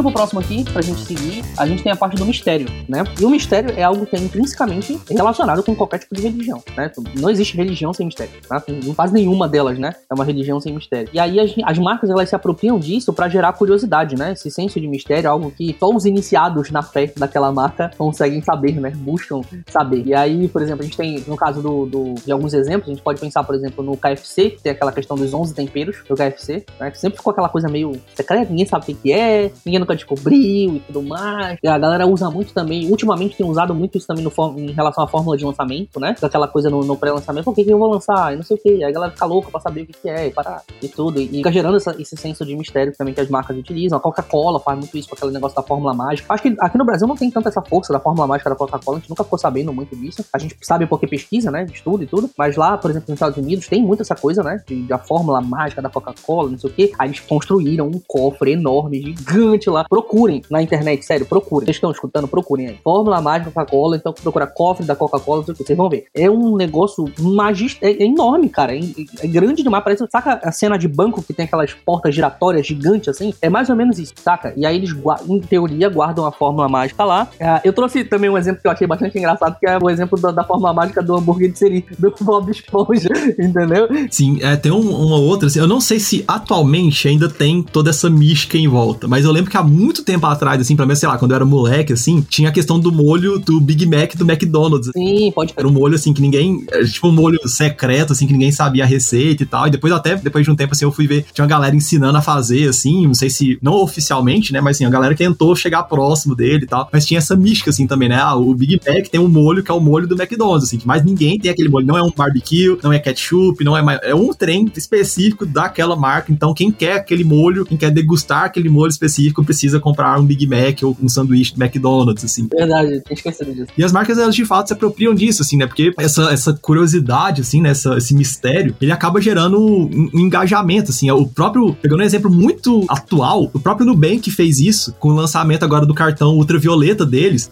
muito mal, inclusive. É, que eles, inclusive, assim, eles apagaram todo o feed do Instagram, eles fizeram todo um, um, um AUE, assim, em torno disso. Não, vai vir uma coisa, assim, que, né, e tal, e gerou aquela, aquele mistério, aquela curiosidade, a galera, não, será que tem a ver com o Apple Pay? Será que tem a ver com não sei o quê? E, e ficou aquela, aquela discussão, assim. Aham, uhum. a galera ficou louca, mano. Isso gera engajamento. Pegando um exemplo muito comum, assim, quando a gente pensa, por exemplo, os teasers de filmes, por exemplo, que é um vídeo que vem antes do trailer, tipo um trailer do trailer, assim, só mostrando, assim, umas, um detalhezinho, alguma coisa, e aí a galera já começa a fazer vídeo de análise e falar, e sai notícia, né, teoria e tal. Por quê? Porque isso gera engajamento, né? As pessoas gostam, isso sei lá, por algum motivo, isso, isso gera esse, esse auê, assim, essa, essa necessidade, caramba, o que, que vai acontecer? E eu preciso ficar acompanhando, eu preciso anotar aqui no meu calendário que dia tal vai sair, né? E, e faz isso. Eu não assisto trailers desde, desde Esquadrão Suicida, tá? Cara, impressionante. Porque eu, eu sou exatamente, e por conta do Esquadrão Suicida, assim, eu fui tão frustrado com aquele filme, né? Fazendo um parênteses aqui, cara, que eu nunca mais. Aí até a Bruna direto me manda, assim, porque a minha esposa me manda, ó, oh, vai sair esse filme. Eu falo, cara, a gente já assiste o filme, mas eu não vou ver o trailer. Fica à vontade, eu, eu não. O trailer é, é frustrador de expectativas, assim. Então eu parei de assistir trailer oficialmente, assim, eu não assisto mais também. E por conta do Esquadrão Suicida, que eu achei que foi um, um fiasco total. Foi um símbolo mal utilizado, né? Uma parada mal utilizada. E aí vou, vou fazer aqui o um comentário sobre o Nubank, que foi em relação a esse lançamento. Eu, particularmente, apostava no IPO, tá? Eu, eu acreditava que eles iam lançar o IPO da marca, do, da empresa, porque a, essa estratégia de, de, apagar todo o feed e tal, tem muito artista que faz isso, que vai lançar um novo álbum, não sei o que e tal. Eu acho que faz sentido ali. Mas quando tu coloca isso dentro do ambiente de uma empresa, né? Como é o Nubank, esse, esse fato de apagar todos os posts do feed é como se tu estivesse apagando uma história. Então, a sensação que deu para mim é que vamos começar uma nova fase da empresa, entendeu? É, é, essa análise foi, foi a que eu fiz, inclusive falei isso nos meus stories, deixei num destaque lá, quem quiser ver, dá uma passada depois. A, a minha sensação é, estamos começando uma nova fase, tá? E aí, estamos marcando essa nova fase dessa maneira. A gente tá marcando isso aqui, apagando todos os posts do feed e tudo, e porque a partir de agora é uma nova fase pra gente. Tipo assim, velho, isso aí é, é IPO. Eu tinha quase certeza que era IPO. Eu só, eu só não botei assim, na maioria das vezes que eu faço uma aposta dessa nos meus stories lá no Instagram, eu falo, pode me cobrar depois. Eu sempre falo isso. Dessa vez eu não tinha tanta certeza, tá? Aí eu fiquei meio assim, ah, não vou arriscar. Não vou arriscar minha palavra. Não vou usar meu santo nome, irmão. É. Aí, é, quando eu vi, eles fizeram o lançamento do cartão. Aí eu. Ah, fiquei frustrado pra caraca. É, de fato, assim, eu, eu entendo e eu acho que faz sentido pensar nisso. Eu acho que faz sentido pensar nisso como uma nova fase da empresa, né? Eu, eu acho, eu entendo, porque assim, uhum. se a gente pensa pensa no que, que é o Nubank, no que, que ele tá se tornando, isso de fato ter um cartão premium, vamos assim dizer, né? Um cartão mais um público mais seleto e tudo mais, de fato é uma nova fase para eles. Só que acho que esse simbolismo de apagar tudo, como você mesmo colocou, eu acho que talvez isso que foi talvez uma coisa assim que, que soa estranho. Porque assim, é como se eles estivessem falando, não, a gente tá começando uma nova fase, mas tudo que a gente fez daqui para trás, esquece, ignora, porque pra gente, assim, isso não faz mais sentido. É como se eles estivessem comunicando isso pro público. Uhum. Então eu também eu fiquei com essa impressão, falei, cara, que, que jogada, assim, ousada que eles fizeram. E, e, assim, simbolicamente falando, eu acho que é uma coisa. Não sei se o público vai, do Nubank vai compreender isso, mas pra gente que trabalha e estuda nessa área, uhum. faz muito sentido, assim, a gente vê simbolicamente como se o Nubank estivesse falando. Tudo que a gente fez daqui para trás, esquece, ignora, é como se pra gente nunca tivesse existido, assim. O que importa pra gente é desse marco pra frente, assim. Então, nesse sentido, uhum. eu acho que, assim, simbolicamente, é uma, passa uma imagem muito ruim, assim. Foi um símbolo que poderia ser muito bem utilizado, mas foi muito mal utilizado. Fiz essa análise, inclusive, lá, falei tudo isso. Tem algumas ações simbólicas que as marcas tomam que elas têm que tomar muito cuidado na hora de fazer, né? Porque nesse caso, por exemplo, é exatamente essa sensação que dá. Esquece tudo que a gente fez. Se fosse, na minha opinião, se fosse um IPO lançado ali, mano, estaria perfeito. Não ia, não ia dar problema. A, a sensação ia ser, ok, a gente tá começando realmente uma nova fase. Entendeu? Porque um IPO é um negócio absurdo para uma empresa, entendeu? Agora, pô, lançar um cartão premium, entendeu? Para eles pode ser um negócio muito grande lá para dentro, pode ser um negócio muito grande. Só que o problema é que eles fizeram isso ficar grande do lado de fora. Aí eles criaram uma expectativa e o lançamento em si não supriu, entendeu? A expectativa ficou melhor do maior do que a própria realidade, entendeu? Aí ficou meme, né? Expectativa e realidade, que eu até fazer. e eu acho até que dá pra engatar, inclusive, no próximo ponto aqui, pra gente fechar, que é o último que eu, que eu, que eu separei, que é dos símbolos, né? Toda religião tem os seus símbolos. E aí os símbolos, eles são importantíssimos em qualquer religião. É eles que trazem esse que. Tu falou, por exemplo, do, do quando a gente tava falando de rituais e sacramentos, tu falou sobre a pedagogia disso. E os símbolos, eles têm muito dessa pedagogia também. Dentro do catolicismo, por exemplo, a questão de imagens, né? Começaram, em, em, em teoria, com essa questão mais pedagógica e tudo. E aí não cabem críticas aqui, a gente tá só fazendo juízo de valor. Não, não tá fazendo, perdão, juízo de valor, só apenas apontando as coisas aqui. Mas tem essa questão mais pedagógica de ensinar e mostrar e tudo mais. Para os cristãos, cristãos tem a questão da cruz, né? Especificamente, a cruz é um símbolo muito forte. Sei lá, nos judeus a gente tem o negócio do kipara aqui em cima, a estola e os templos, etc. Então, enfim, existem inúmeros, inúmeras coisas e aumenta essa sensação de pertencimento também, né? No universo das marcas, a gente vê esses símbolos assim. Talvez símbolo, em termos religiosos e pra marca, é o que dá para brincar, assim, de todas as formas. Porque qualquer coisa pode virar um símbolo, entendeu? Qualquer coisa pode virar um símbolo. O logotipo pode ser um símbolo, símbolo elementos de um produto pode ser um símbolo, design do próprio produto pode ser um símbolo da marca, o próprio fundador pode ser um símbolo da marca. Cara, tudo pode ser símbolo, entendeu?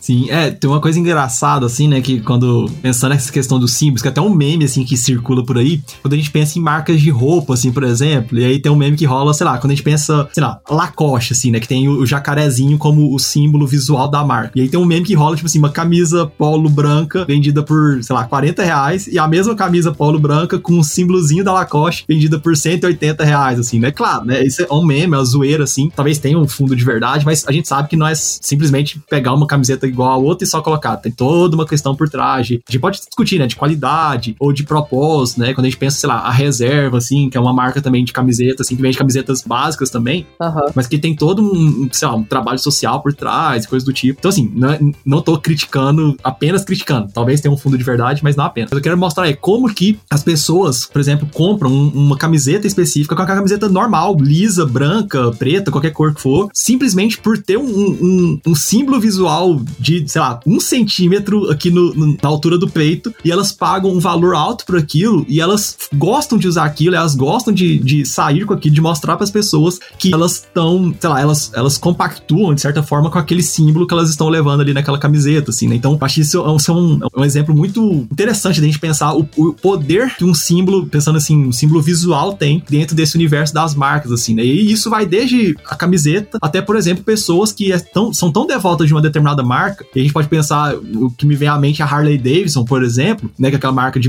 motocicletas. Muitas pessoas tatuam a assinatura visual, o símbolo gráfico da Harley Davidson, assim, porque são pessoas que de fato são devotas àquela marca, uhum. ao ponto de querer levar isso consigo na sua própria pele, assim. Então ela não simplesmente usa uma camiseta da marca, mas ela tem a marca tatuada na sua própria pele, assim. A gente tem vários, se você pesquisar no Google, assim, tatuagem Harley, Harley Davidson, tem várias fotos, assim. A, a, Harley, inclusive, fez uma campanha um tempo atrás, é, bastante tempo atrás, na verdade, eles fizeram uma campanha, era, era como se tipo, tinha a tatuagem grande, assim, atrás do, do, de um cara, tipo assim, na parte do dorso aqui, aqui de trás. E aí, do lado tava escrito assim, é, a, a, segunda tatuagem mais feita do mundo depois da palavra mãe, entendeu? Era tipo isso, eu não sei se é verdade, se é realmente a segunda tatuagem, mas é, faz parte da campanha, entendeu? Cara, isso é muito doido, velho, porque pensa, cara, se é, pensar assim, imagina o seguinte, imagina se tu, Kaique, vai lá e tatua o símbolo do Invisible College no, no, no teu braço. O pessoal vai, no mínimo, te, no mínimo, te chamar de maluco, entendeu? No mínimo, pra dizer o, o mínimo mesmo, entendeu? Agora, você fala, não, vou, vou tatuar aqui um símbolo da Harley Davidson, cara nunca teve uma Harley Davidson na vida, mas tá ok, ninguém fala nada, entendeu? Porque impressionante, criou essa aura, né? Essa, essa loucura em cima desse símbolo especificamente. E aí eu, eu trouxe alguns exemplos lá na, na, apresentação, que acho que vale a pena trazer aqui, que é, cara, a, a, Supreme, agora acho que nem tanto, mas a Supreme, um tempo atrás, mano, aquilo era do.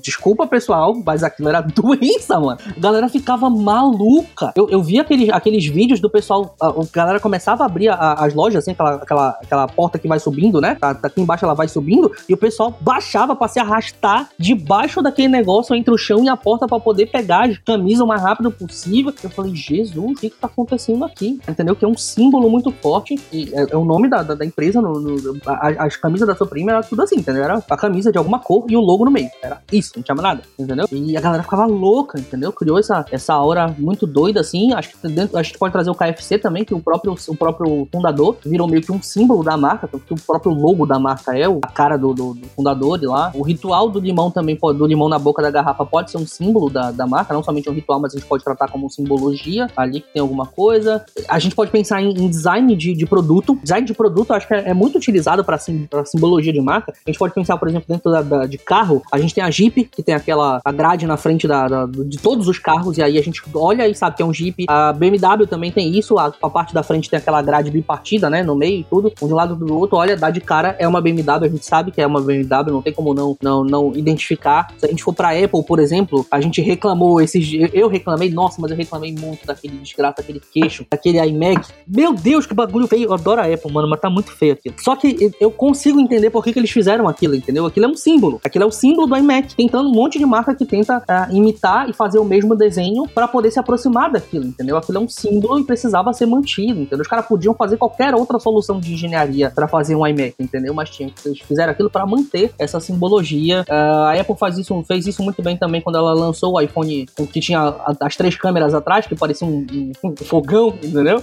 Mas a parada era essa, era a galera olhar e saber, hum, é um iPhone, entendeu? Porque ninguém tem mais aquilo, sabe? Isso é um elemento distintivo, né? De, de, de diferenciar aquele objeto de qualquer outro objeto similar dele, né? Então, imageticamente falando, assim, simbolicamente, pelo menos as boas marcas, elas sempre se preocupam com isso, assim, né? De ter esse, esse aspecto, seja na embalagem, seja no próprio produto em si, seja visualmente, de forma geral, ter algum elemento distintivo que diferencia aquele produto de outros produtos similares de marcas concorrentes ou de outras marcas em geral. Assim. Então, isso faz muito sentido e é muito, talvez seja das, um dos elementos, assim, objetivamente mais utilizados e apropriados pelas marcas, assim, né? Pelo menos boa parte delas de ter esse elemento distintivo em relação a outras, assim. Eu acredito que as marcas usam muito isso porque é o mais, não pejorativamente falando, tá? Mas é o mais fácil de fazer. É o mais fácil de implementar. Porque pensa, tu construir um ritual para tua marca e fazer com que as pessoas repliquem isso demora tempo, entendeu? Não é de um dia pra noite. Construir uma comunidade também demora tempo, não é do dia pra noite. Fazer o senso de propósito que a tua marca tem, pegar e fazer com que as pessoas se engajem com aquilo também não é do dia pra noite. Quando a gente tem uma marca,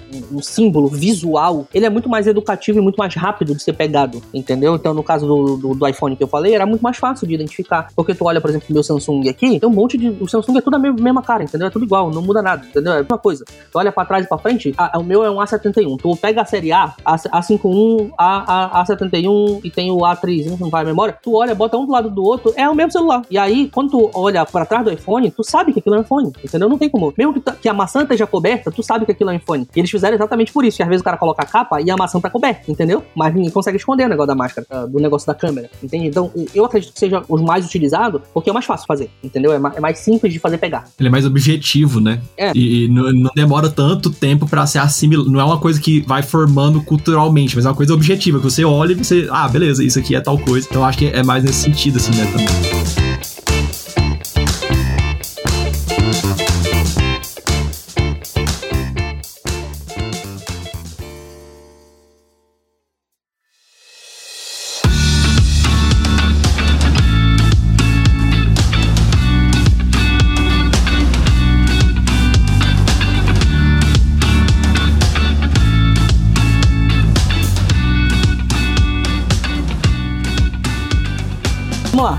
Agora é o seguinte, senhor Kai, eu quero. Eu, eu, tenho o meu pensamento sobre isso, mas se o pessoal viesse aqui só pra me ouvir, eu gravava sozinho, né? Então vamos começar pelo senhor.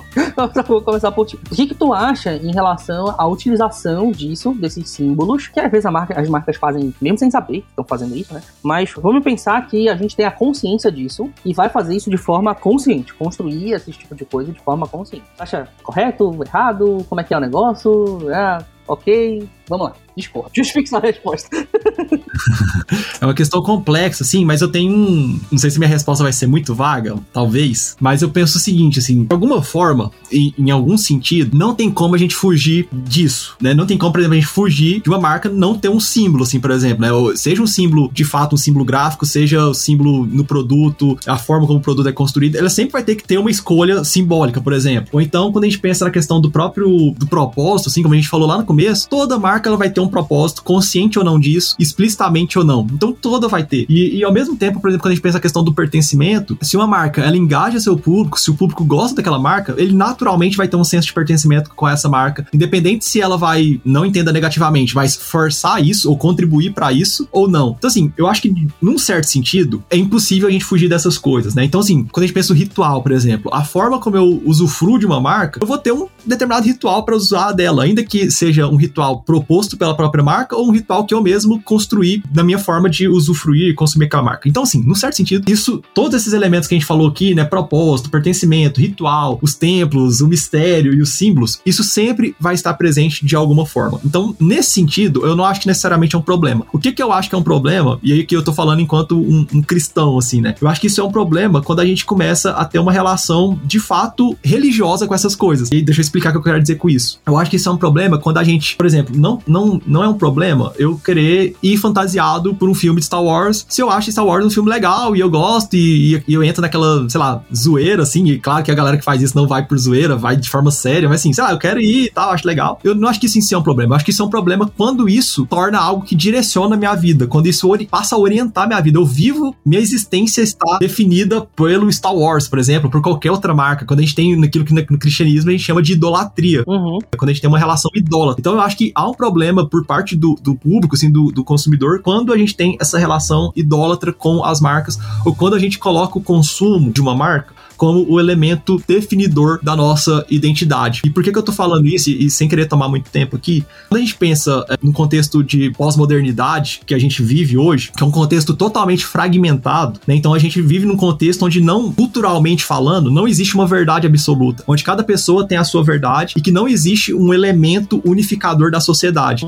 Cada pessoa tem a sua própria base a partir da qual vive, a partir da qual enxerga a realidade e tudo mais. Então a pós-modernidade trouxe essa característica. Se a gente pensa antes, na própria modernidade, existiam alguns elementos que unificavam culturalmente as pessoas, que era uma base a partir das qual as pessoas enxergavam a vida, mas com a pós-modernidade isso se fragmentou. E qual que é o problema disso? É que dentro dessa fragmentação, o próprio consumo em si, essa cultura do consumo ou consumismo, ele se torna uma das respostas a essa fragmentação da vida. Então, muitas vezes a gente coloca o consumo de uma marca, ou o consumo de forma geral, como o elemento definidor da minha vida e da minha existência. Eu, pra, eu passo a viver, eu passo a, a enxergar sentido na vida a partir do momento que eu começo a consumir ou que eu tenho essa relação de consumo. Eu deposito minha, minha fé, para usar os termos que a gente está usando aqui, eu deposito minha esperança, minha redenção ao consumir. Então, quando a gente tem essa, essa, essa relação de consumo, independente de qual marca seja, aí sim eu acho que a gente tem um problema. Então, eu acho que essas coisas elas são diferentes. Assim, acho que a gente pode se apropriar desses elementos, assim, né, dessas elementos religiosos nas nossas marcas de uma forma saudável, mas quando isso passa uma barreira, quando a gente passa simplesmente de ser uma marca e passa a ser quase que uma religião de fato, assim, aí sim eu acho, falando enquanto um cristão, né, e aí era legal ouvir outras pessoas de outras religiões, mas enquanto um cristão, eu acho que isso é problemático, assim, porque aí a gente começa a ter uma relação de idolatria e não apenas um consumo saudável ou, um, ou não apenas usufruir de forma saudável das marcas, que isso em si não é problema, o consumir em si não é problema. O problema é quando o consumo de qualquer marca que for, ele passa a ser algo que traz sentido para nossa existência. Ele passa a ser aquilo que norteia a nossa existência e que dá sentido para nossa vida. Aí sim, eu acho que a gente tem um grande problema. E aí esses símbolos, eles podem ser usados negativamente para induzir a isso, né? Uhum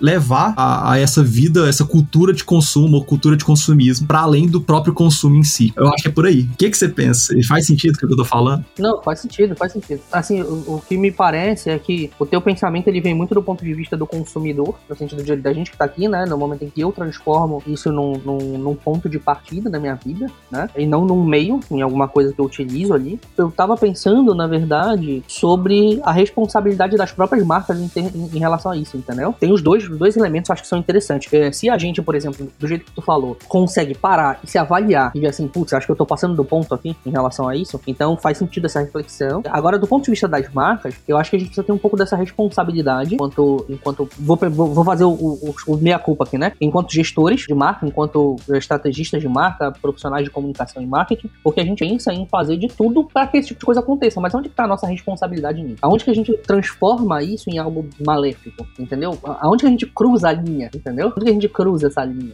E pra gente que tá construindo as coisas, é um pouco difícil de saber quando é que a gente cruza essa linha. E é interessante porque ultimamente a gente tem conversado muito sobre essa questão da, da responsabilidade das marcas, né, em termos de uh, sociais e, enfim, de todas as outras coisas. Eu acredito, na verdade, que tem um monte de exageros nessa questão de, de discussão de responsabilidade social das marcas, tem um monte de coisa ali que é só agenda, entendeu? Mas eu não vou entrar nessa, nessa, nessa celeuma agora. Mas existe esse componente de responsabilidade social das marcas que não pode ser ignorado. E nessa, nessa questão de construir ativamente símbolos, códigos religiosos, códigos que vão fazer com que as pessoas sejam quase que devotos fiéis a uma marca e fazer com que essas pessoas acabem se perdendo, inclusivamente por isso, existe um componente de responsabilidade. Não é tipo assim, ah, eu faço aqui e daí se a pessoa quiser, o problema é dela. Entendeu?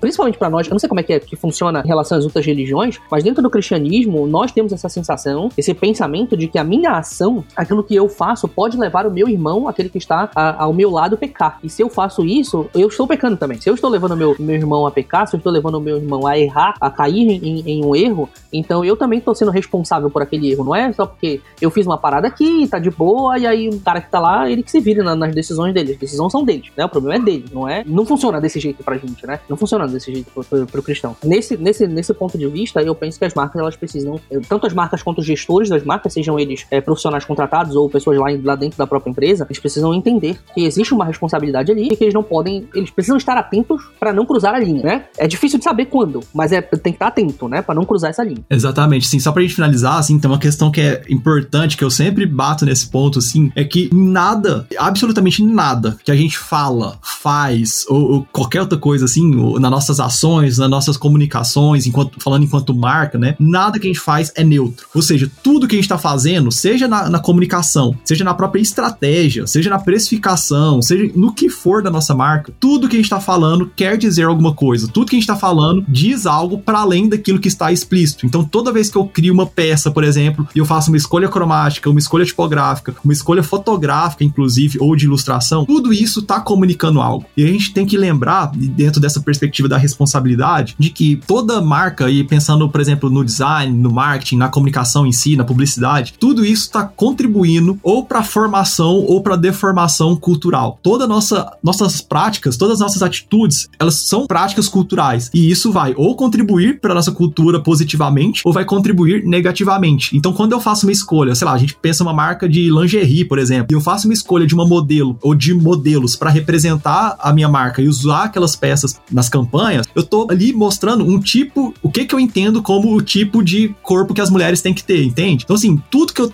toda escolha que eu faço, isso tem um impacto cultural, isso tem um aspecto formativo ou deformativo na cultura e nada disso é neutro. Então, acho que é muito importante nós, enquanto gestores de marcas ou em quem está empreendendo, ou até mesmo quem trabalha para marcas, principalmente na comunicação ou estratégia, sempre lembrar disso, que todas as nossas atitudes, todas as nossas escolhas, todas as nossas comunicações, isso sempre quer dizer algo, isso sempre vai estar ou formando ou deformando a cultura. Nunca nós faremos algo que é neutro. Então, ter essa consciência, eu acho que é muito importante de ampliar um pouco e compreender de forma melhor essa nossa responsabilidade enquanto marcas, né? Essa nossa responsabilidade enquanto marcas que estão oferecendo algo para o público e oferecendo algo para a cultura. Putz, perfeito, cara, perfeito. E, nossa, fiquei até com vontade de, de estender mais esse negócio aí, escrever alguma coisa. Vamos bater esse papo, Kaique. Vamos bater esse papo. Vamos demais. Show de bola. Cara, valeu, obrigado demais pelo teu tempo novamente. O episódio ficou maravilhoso e eu tenho certeza que todo mundo que ouviu curtiu. E eu quero pedir um favor para quem tá escutando. Eu quero escutar, eu quero ler vocês sobre isso, principalmente porque a gente tá em dois cristãos aqui. Então, né, a gente tá, tá faltando pluralidade aqui nesse papo. Então, manda uma mensagem para mim no direct. Tem um link aqui que tu pode mandar áudio que eu posso colocar no próximo episódio. Eu quero escutar vocês. Se tu é de outra religião, ou então se tu tem alguma opinião sobre isso, manda uma mensagem para mim no direct do Instagram, manda um áudio aqui no, no Anchor, é, anchor.fm barra Podcast, tu mandar o áudio sobre esse episódio. Cara, vai ser muito legal poder ouvir vocês e poder colocar aqui para todo mundo escutar vocês também é, no próximo episódio e a gente estender um pouco esse papo. Foi muito maneiro. Agora, pra gente finalizar, de verdade, vai os teus jabás. Onde é que a galera te encontra? O que, que tu anda fazendo? O que, que tem de, de, de, novidade vindo por aí? Se é que tem. Enfim, passa é teu. E manda beijo pra tua mãe, não sei. muito bom. Cara, mais uma vez agradeço pelo convite. É sempre um privilégio, assim, a gente bater esse papo, né? O Versus é um, pod, um podcast, assim, que eu curto bastante, né? Pelo, pelo aquilo que é tratado, pela forma como é tratado. Sempre, assim, de forma muito aberta, transparente, clara e, e acessível para as pessoas. Então, me sinto honrado em fazer parte e sempre conte comigo quando precisar, né, no que eu puder contribuir. E parabéns, né, também pelo trabalho que você vem desenvolvendo e tudo mais. Cara, quem quiser me encontrar, eu tô no Instagram e no Twitter, arroba Kaique Fernandes. Meu Kaique é um Kaique muito esquisito, então muito provavelmente vai estar na descrição, alguma coisa assim, então vocês olhem aí, porque se eu for falar aqui, vocês não vão entender. Vai. Mas é Kaique Fernandes, tanto no Instagram quanto no Twitter. E tô lá compartilhando conteúdo sobre marketing, marcas. Eu tô numa, numa vibe, assim, muito de falar sobre ética, né? E, e responsabilidade por parte das marcas, nesse né, pouco que a gente falou agora no final do episódio. Então, me sigam lá, vamos trocar ideia também. E assim como o Pedro falou, quem quiser mandar mensagem, a gente trocar ideia, discutir alguma coisa, enfim, tô à disposição. E é isso aí. Pedrão, valeu demais mais uma vez pelo convite. Perfeito, cara. Perfeito, maravilhoso. Galera, vamos ficando por aqui e a gente se vê na semana que vem. Abraço pra vocês.